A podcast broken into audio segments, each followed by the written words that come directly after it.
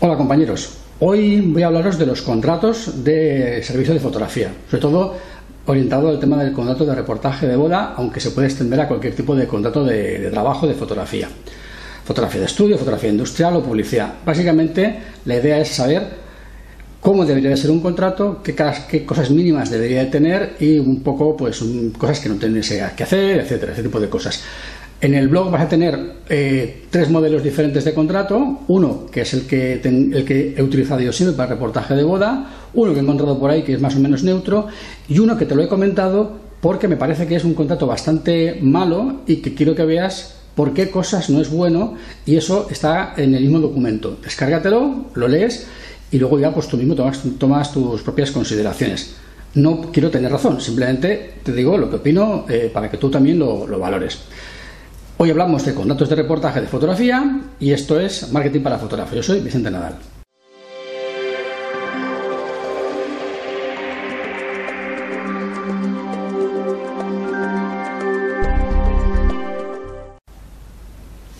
Bien, lo primero que tienes que tener en cuenta es ¿por qué necesitas un contrato? Bien, necesitas un contrato por varias razones. Primera, porque estableces un marco regulador, unas reglas del juego, que, en la cual se establecen, digamos, unos derechos y obligaciones para cada, para cada parte y en caso de incumplimiento de alguna de las partes, pues eh, se acude a lo que se pone en el contrato. El hecho de hacer un tipo de, de tipo de trabajo que sea sin contrato hace que en caso de conflicto tengas tú que acudir al juez o el cliente pueda acudir al juez y de alguna manera estás a expensas de lo que el juez dictamine. Si previamente has pactado unas reglas del juego, te es más fácil obligar a tu cliente a que cumpla su parte o que tu responsabilidad pueda estar limitada porque ya está regulada en el contrato. Siempre queda mucho más profesional eh, al cliente ofrecerle un contrato para firmar, parece como que, parece no, es que es cierto que tomas más en serio tu trabajo y de alguna manera te cubres las espaldas. Además también le estableces al mismo cliente sus derechos y sus obligaciones y eso también pues es algo interesante. ¿bien? Por eso es importante que siempre que puedas, y eso debería de ser siempre, eh, le des a firmar a tu cliente un contrato que tú también firmarás para que ambas partes estén comprometidas. Siempre quedarás eh, mucho mejor. Eh, otra cosa que te quiero comentar es que no sirve cualquier contrato.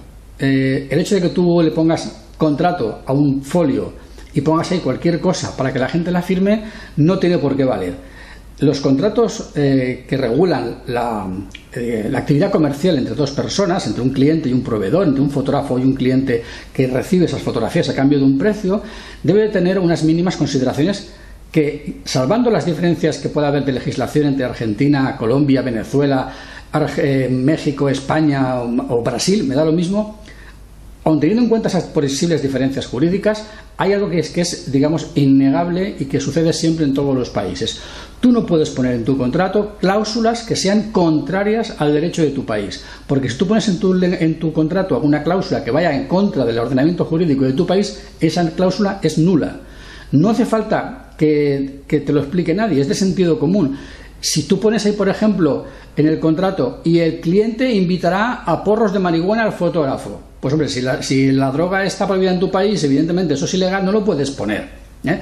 Y el cliente además eh, sobornará al, cura para que al fotógrafo le deje ponerse de pie en el altar. Eh, no puedes poner cláusulas que sean absurdas, que sean oníricas, que sean imposibles de cumplir, cláusulas que de alguna manera sean, digamos, un brindis al sol, porque los brindis al sol no sirven para nada. Ante un tipo de contrato así, el cliente se puede negar perfectamente a, firmarlo o, aunque lo firme, después irá al juez y le dirá, oiga, estas cláusulas a que son ilegales, a que son nulas, te dirá el juez, sí, son nulas. Entonces, ¿para qué pones algo que es nulo? Vas a quedar mal con tu cliente, tu cliente te va a mirar mal porque dice, este hombre, este fotógrafo, esta fotógrafa, me está poniendo un contrato para firmar que es absurdo, que no tiene coherencia, y entonces vas a quedar mucho peor. No, quiere, no quiere decir que es mejor no tener contrato que tener un contrato malo, no, lo que quiere decir es que tienes que tener contrato, pero además ha de ser bueno. ¿eh? Es decir, fíjate bien en el contrato que pones. No pongas cláusulas abusivas, no pongas cláusulas ilegales, no pongas nada que sea contrario al ordenamiento jurídico, no pongas brindis al sol, no pongas cosas que realmente sean una tontería, eh, no pongas mm, eh, frases muy grandilocuentes que realmente no están vacías de contenido, que si las eliminas del contrato, el contrato sigue siendo igual redáctalo. Y si luego ves que hay cosas que quitándolas el contrato no varía, es que no tienen que estar en el contrato. Bien, entonces fíjate en qué cosas pones, ¿vale? Ya, te he comentado que un contrato regula, digamos, las obligaciones, los derechos del cliente y del fotógrafo. Esta regulación eh, viene referida tanto a qué puede pedirte el cliente a ti, sino, sino además también cómo te lo puede pedir, cuándo te lo puede pedir, hasta dónde te lo puede pedir, o sea, dónde acaba su límite para pedir y dónde empieza eh, ese, ese, derecho a pedirte. Y al contrario, si el cliente hace algo negativo que perjudica el trabajo, ¿qué responsabilidad tiene? ¿Cómo se regula esa responsabilidad? Eh, ¿Cómo afecta al trabajo su actitud y cómo puede repercutir luego en el resultado final. Piensa que un contrato, eh, cuando regula derechos y obligaciones de las partes, las regula precisamente para decir, vale, yo estoy obligado a, ¿y qué pasa si no lo hago? ¿Y qué pasa si lo hago a medias? ¿Y qué pasa si lo hago lo mejor que puedo pero no lo alcanzo? O sea, todas esas cosas deben de estar reguladas en el contrato. El contrato no es simplemente una declaración de intenciones, es una especie de reglas matemáticas que si yo doy dos pasos y tendría que haber dado tres, ese paso que no doy implica ese tipo de sanción. O sea, piensa siempre que lo que tienes que regular en tu contrato son acciones, omisiones y responsabilidades. Y no solo regularlas, sino medir ese grado de, incumplimiento y aplicar a cambio de ello una consecuencia. Si lo que estás regulando no tiene consecuencias eh, en el trabajo final, entonces no estás regulando nada. ¿eh? Si yo, por ejemplo, estoy obligado a entregar 100 fotos y entrego 50, tendré una responsabilidad. Si esa responsabilidad es porque la cámara se ha roto y no he podido recuperar más que 50, tendré que, modular esa responsabilidad. Es mía, no es mía, es, es casual, es fortuito, es un caso de fuerza mayor. ¿Cómo se regulan esas cosas? Si no estableces una lista de casos y qué tipo de responsabilidad, no estás regulando nada. ¿eh? Fíjate luego en el modelo de contrato que yo tengo, que te podrás descargar, para que veas cómo yo en el contrato sí que intento, en la medida de lo posible, regular estas eh, posibles causas de responsabilidad para cada una de las partes. ¿vale? Bien, eh, ¿cómo deberías de enfocar tu contrato de reportaje de boda? Bien, de reportaje de boda, reportaje de estudio o de trabajo de fotografía. Es, es algo que es, que es obvio, que es evidente.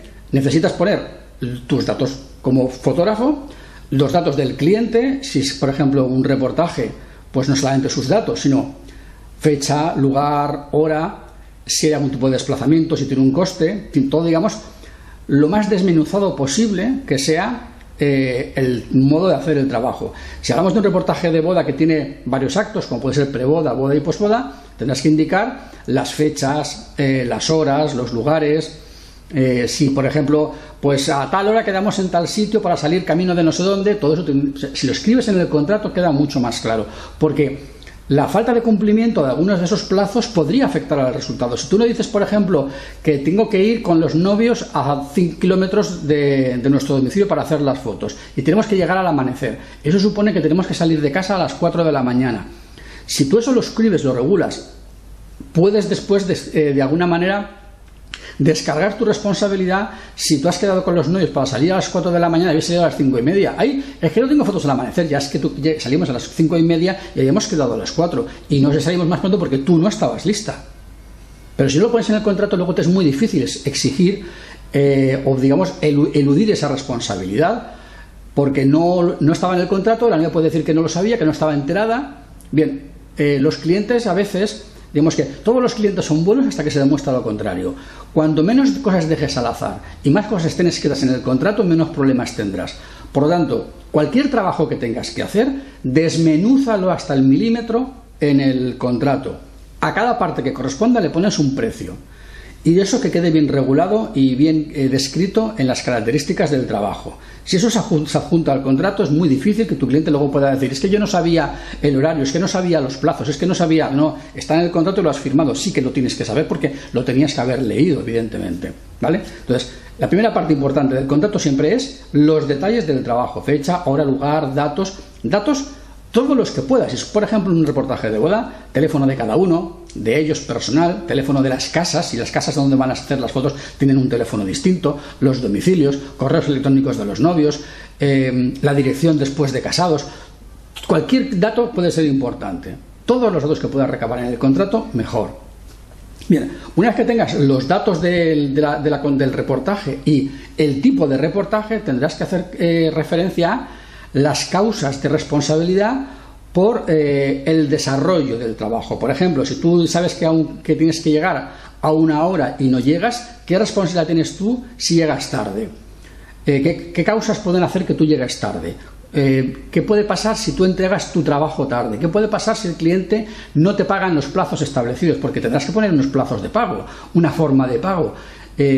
Todo eso tienes que regularlo y ver cómo afecta. La falta de pago del cliente puede causar la nulidad del contrato y que tú no vayas a hacer el trabajo porque el cliente no te ha pagado. ¿Cómo regulas todo eso? Tienes que especificar todas esas cosas y no poner eh, digamos, cosas imposibles de cumplir para el cliente y tampoco, tampoco tienes que eh, ponerte a ti mismo trampas. He visto algunos contratos en los que los fotógrafos eh, dicen que harán cosas de una manera que de algún modo dices, ostras, ¿y si luego eso no es así? O sea, te estás metiendo en un jardín.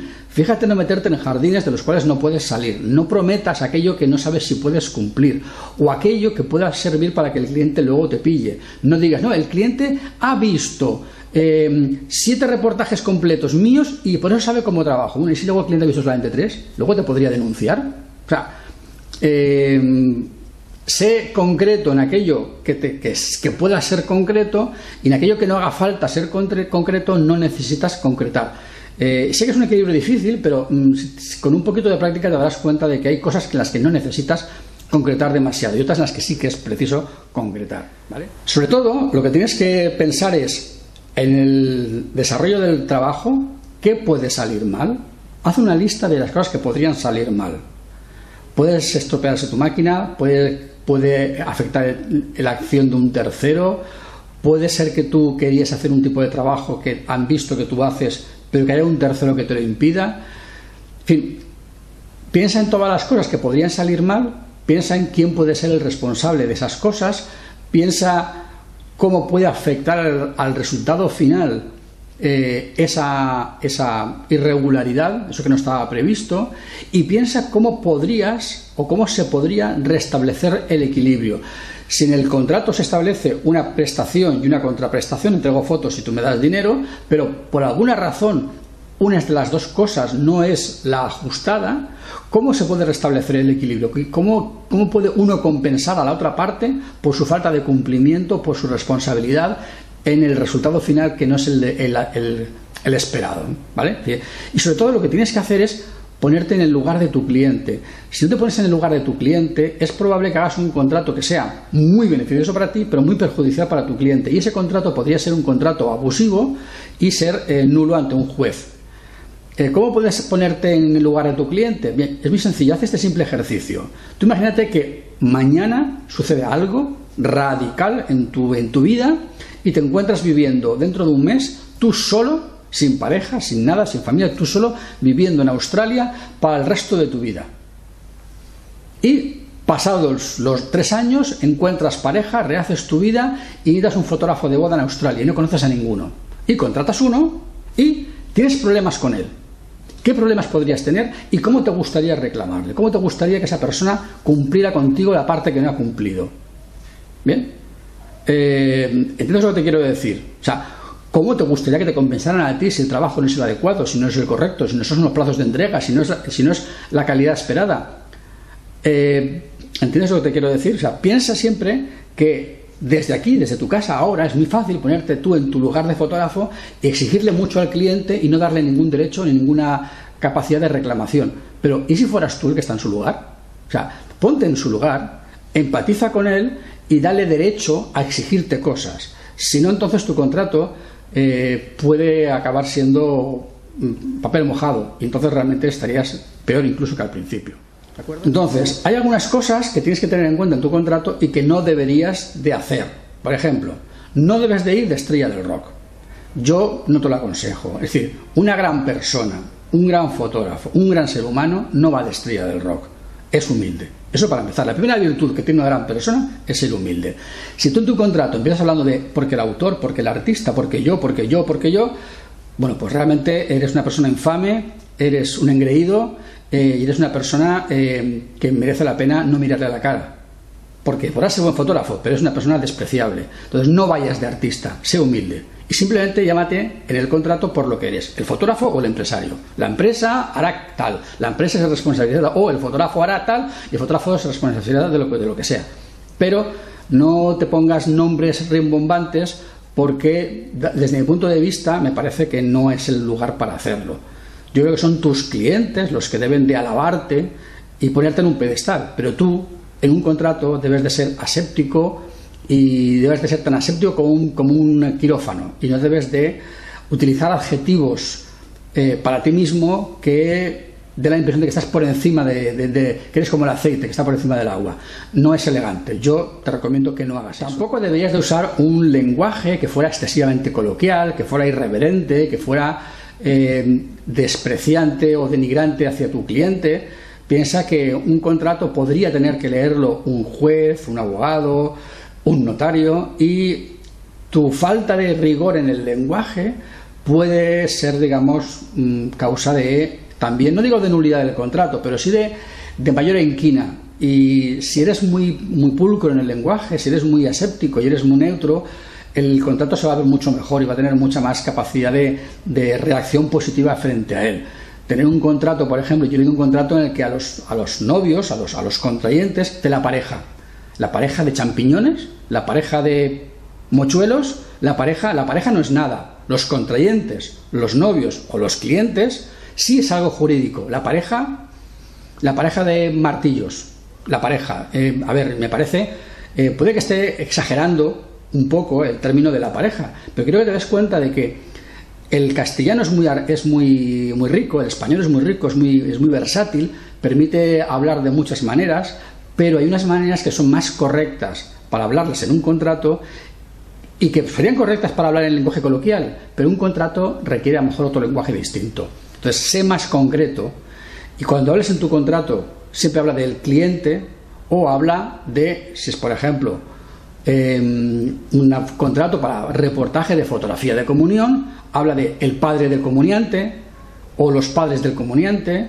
o los padres del niño que toma la comunión. O sea, procura ser expresivo y no em, ser, eh, eh, digamos, ambiguo o demasiado coloquial, porque tu contrato puede sufrir y la gente cuando lo lea le puede parecer raro. Y el lenguaje jurídico o el lenguaje técnico o el lenguaje de un contrato no tiene ni puede ser el mismo que el lenguaje coloquial.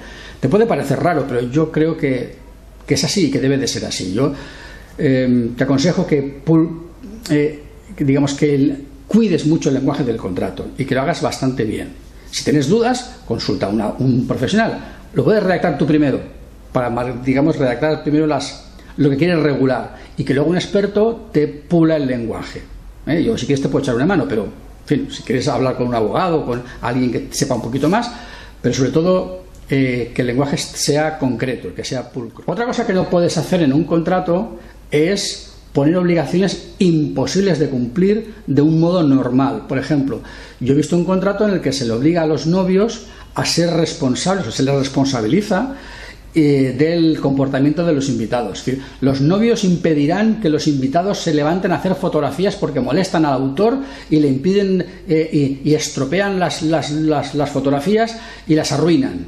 Hombre, a ver, los novios no pueden ser los responsables del de lo que hacen los invitados. ¿Cómo se van a ser ellos los responsables? Ellos son responsables de ellos mismos y como mucho de su familia directa. Pero si hay 500 invitados o 300 invitados, ¿cómo van a ser responsables de la actitud de todo el mundo? O sea, no son ellos los policías ni la Guardia Civil, ni son ellos los responsables, faltaría más. Que ellos pueden en un momento dado eh, comentar con su círculo más cercano, echarme una mano, a ver tal cual, pero, pero responsables de la actividad de terceros, eso no tiene sentido. Entonces, ten cuidado cuando le pongas obligaciones a la otra parte, que no le pongas obligaciones imposibles de cumplir o que sean ilegales. Eh, yo he visto algunos contratos en los cuales a los novios se les obliga por, por, narices a que las fotografías son de propiedad del autor hasta el punto de que no, las fotos son mías, de acuerdo, bien, todo lo que tú quieras, pero y además como son mías, las voy a poner en internet donde de las narices y tú no puedes reclamar nada. A ver, eso es ilegal. La ley orgánica de protección de datos en España o las leyes de protección de datos en otros países regulan el derecho de los dueños de las imágenes a no salir en ningún sitio si no quieren. O sea, no le puedes obligar. O sea, no puede ser obligatorio eso. Además, no tiene ningún sentido. Tú imagínate, por ejemplo, un contrato en el cual tú escribas que los novios por firmar el contrato acceden y saben que las fotografías el fotógrafo las va a poder poner donde les haga de las narices y no pueden reclamar. ¿Vale? Pero acto seguido dices, los clientes pueden eh, a ejercitar sus derechos de acceso, oposición, rectificación y cancelación, ta, ta, ta, ta, porque la ley orgánica de protección de datos lo, lo permite. Entonces, el cliente te firma el contrato y automáticamente te entrega en el, segundo, en el segundo siguiente su carta manuscrita de oposición a que enseñes las fotos en Internet. Y tendría derecho, y te habrías quedado sin ningún tipo de derecho de, de exhibir las fotos. Es decir, que en tu contrato abusivo de que ello, de que tú puedes exhibir sus fotos, él te entrega en el segundo siguiente a firmar el contrato una carta en la cual se opone a que enseñes las fotos. Y es legal y te las de comer. Entonces, ¿para qué pones una cláusula que es ilegal desde el momento y que aunque fuera legal, el cliente te la puede rebatir al segundo siguiente? No tiene sentido. Es preferible, lo que yo te recomiendo, que añadas una hoja al final del contrato y en esa hoja al final del contrato, ese anexo, es el anexo de la Ley Orgánica de Protección de Datos. Y ahí le preguntas y le recabas expresamente por su voluntad, por su deseo o, su oposición a que te permita eh, que tú compartas las fotos en Internet, en concursos, en ferias o en donde sea. Y si el cliente te permite y te lo deja, pues genial. Claro, tú puedes perfectamente decirle al cliente, mira, es que si no me permites dejar eh, publicar las fotografías, yo no puedo eh, tener un portfolio activo y vivo, entonces no tengo esa posibilidad de promocionar mi trabajo y a mí no me interesa coger un contrato de fotografía de boda de un cliente que no puedo enseñar su trabajo. Entonces, si no me lo firmas el derecho, yo lo siento mucho, pero declino hacerte la boda. Y eso lo dices de palabra, pero no lo pones en el contrato porque en el contrato no lo puedes poner. Entonces el cliente puede decir, hombre, vale, te dejo, pero solo un año, ¿vale? Entonces tú añades en el contrato, lo modificas y lo añades, el, cliente se compromete a ceder al fotógrafo el derecho de exhibir las fotos durante los 12 meses siguientes a la realización del reportaje de boda, ¿vale? Pero lo has negociado y lo has añadido, pero no está de entrada puesto en el contrato porque no se puede. Ahora, si luego tú lo, lo, lo pactas con el cliente, perfecto, pero páctalo y el pacto que has llegado de, mutuo, acuerdo, lo escribes. Aún así, todo a los tres meses podría mandarte la carta de de cancelación y decirte que no quiere que sigas enseñándolas. Y tendría derecho, pero al menos no le estás imponiendo una rueda de molino con la que tiene que comulgar y que no quiere. Entonces, no puedes hacer ese tipo de cosas porque el cliente tendría derecho a enfadarse, a negarse y a, y a, mosquearse contigo. O incluso a decir, mira, yo es que que un fotógrafo si no trabajo. O sea, me gustan tus fotos, pero no tus condiciones. Podría perfectamente negarse. Entonces, tienes que establecer un marco de juego en el que los, en el que los dos tengáis un peso equivalente. ¿Vale? Entonces, esto también es importante. Bien, eh, como te comento, yo te dejo en el blog tres modelos de contrato. Un modelo de contrato que es el que yo he utilizado para reportajes de boda. Fíjate que ese modelo es un modelo que yo escribí cuando trabajaba en negativo. Y el modo de trabajar y las pautas de trabajo hacen referencia a un tipo de trabajo que se hacía cuando se hacía con negativo. Y de entonces no lo modifiqué porque realmente no he llegado a cambiar mi modo de trabajar. Te lo digo para que lo mires desde esa óptica, de que se hacía negativo, que la gente veía algunas pruebas y luego elegía fotos, es una dinámica diferente. Pero aún así todo, pese a esa diferencia, tienes que pensar que tú eh, puedes modificar un poco a tu manera actual de trabajar. Lo siento mucho, pero estoy...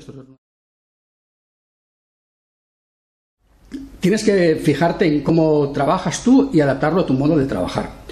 Eh, por ejemplo, si tú eres un fotógrafo de los que habitualmente cuando haces un reportaje de boda, cuando el cliente se marcha eh, de luna de miel o lo que sea, tú esas fotografías las descargas, las trabajas, las produces, las empaquetas, las, dejas ya hechas y el cliente cuando viene de, de luna de miel ya las tiene para entregar y el cliente no tiene que intervenir para nada en tu trabajo, que se lo entrega, ya entregas 300 fotos, por ejemplo, ya eh, postproducción en un CD y ese es tu trabajo. ¿eh? Pues si tu trabajo ya se lo entregas y él no tiene que intervenir en la selección de fotos para nada, no le dejes que te deje pagar posteriormente para recoger la faena. ¿Por qué? O sea, el salón de banquete de bodas lo pagan esa misma noche, las flores las pagan mucho antes, el vestido lo pagan mucho antes. Y tú, que te vas a trabajar esa noche y lo vas a terminar porque tienes que cobrar más de una vez. No, cuando vengas de luna de miel, cuando tengas dinero y puedas, vienes, recoges la faena y te la entrego, pero ya la tendré hecha. ¿Para qué trabajas gratis? No trabajes gratis. Es decir, si tú eres de los fotógrafos que haces, trabajas de ese modo, cobrarás el 100% antes del día de la boda. Así, como te lo digo, el 100%. ¿Por qué? Porque ellos se marcharán tú descargarás las fotos, las trabajarás, las empaquetarás y se las entregarás. Y no tienes que esperar a que ellos tengan dinero para pagarte. Otra cosa es como yo trabajaba, que los novios hacían una selección y con esa selección yo luego terminaba. Entonces yo les pedía el 80%. Y así les pedía el 80%, ¿eh? Fíjate tú que mm, es una cantidad muy elevada. Claro, ese 20%, ¿qué sucede? Que si luego no me pedían las fotos nunca, yo no perdía dinero, porque ese 20% era mi coste de postproducir las fotos. Si tú ya tienes la postproducción incluida, porque la vas a hacer, cóbrala, cobra el 100%, ¿vale? Y no pasa nada porque te lo van a pagar, la gente lo entiende. Simplemente es que, que entiendas tú que tienes derecho, porque muchas veces no nos pedimos a los clientes las cosas porque pensamos que no tenemos derecho. Y tienes derecho, pídeselo, ¿vale? Bien. Entonces, Resumiendo un poquito el vídeo, necesitas un contrato de trabajo para tus trabajos, eh, sea fotografía de boda, industrial, publicidad, comunión, bautizo, necesitas un contrato. En función del tipo de contrato habrá unas posibilidades de qué puede salir mal y tienes que regular qué puede salir mal, quién puede tener responsabilidad, quién, quién no tiene la responsabilidad modular esa responsabilidad para intentar restablecer el equilibrio, no imponer a las partes, a tu contraparte o a ti mismo, cláusulas que no puedas cumplir o que ellos no puedan cumplir, hay que ser también eh, equilibrado. El derecho de exigir que, tú le puedas pedir para exhibir las fotos, negocialo con ellos y lo negociado luego lo aplicas al contrato y lo escribes. Es mucho mejor que imponerles la obligatoriedad de, de la muestra que no sirve realmente para nada. ¿vale? Y sobre todo, eh, procura utilizar un lenguaje que sea muy pulcro, muy limpio eh, y que no sea. Eh, que, no pueda sonar a peyorativo, a desdén o a que tú eres un artista. Procura ser un lenguaje que sea muy quirúrgico, por decirlo así, ¿vale? Y con esto yo creo que puedes tener unas ideas de cómo hacer tu contrato y que los modelos que te dejo en la página web puedes empezar a pensar en cómo hacer el tuyo. Te recomiendo cuando tengas terminado de redactar el tuyo, eh, procura ponerte en contacto con alguien que sepa más que tú de fotografía de boda, de fotografía de arquitectura, de lo que sea, eh, o un abogado, alguien que, que pueda saber de contratos. Si tienes cerca una asociación de fotógrafos, habla con la asociación de fotógrafos, a ver si ellos tienen un servicio jurídico que te lo pueda revisar, en fin, ese tipo de cosas que te pueden ayudar, digamos, a darle la última vuelta o el último empujón. Y si en el peor de los casos no lo tienes claro y quieres consultarlo conmigo, yo no tengo ningún problema, tú me lo mandas a mí, lo hablamos, lo comentamos y vemos a ver eh, si en ese contrato hay cosas que se puedan mejorar o, o lo que sea, ¿de acuerdo? Pero sobre todo, ten contratos para tus trabajos, vivirás mucho más tranquilo, ¿de acuerdo? Y con esto es todo, me despido ya hasta el siguiente vídeo. Ya sabéis, si os ha gustado, pulgares arriba, compartirlo, comentarlo. Eh, felices, trabajad poco, ganad mucho dinero y nos vemos pronto. Chao.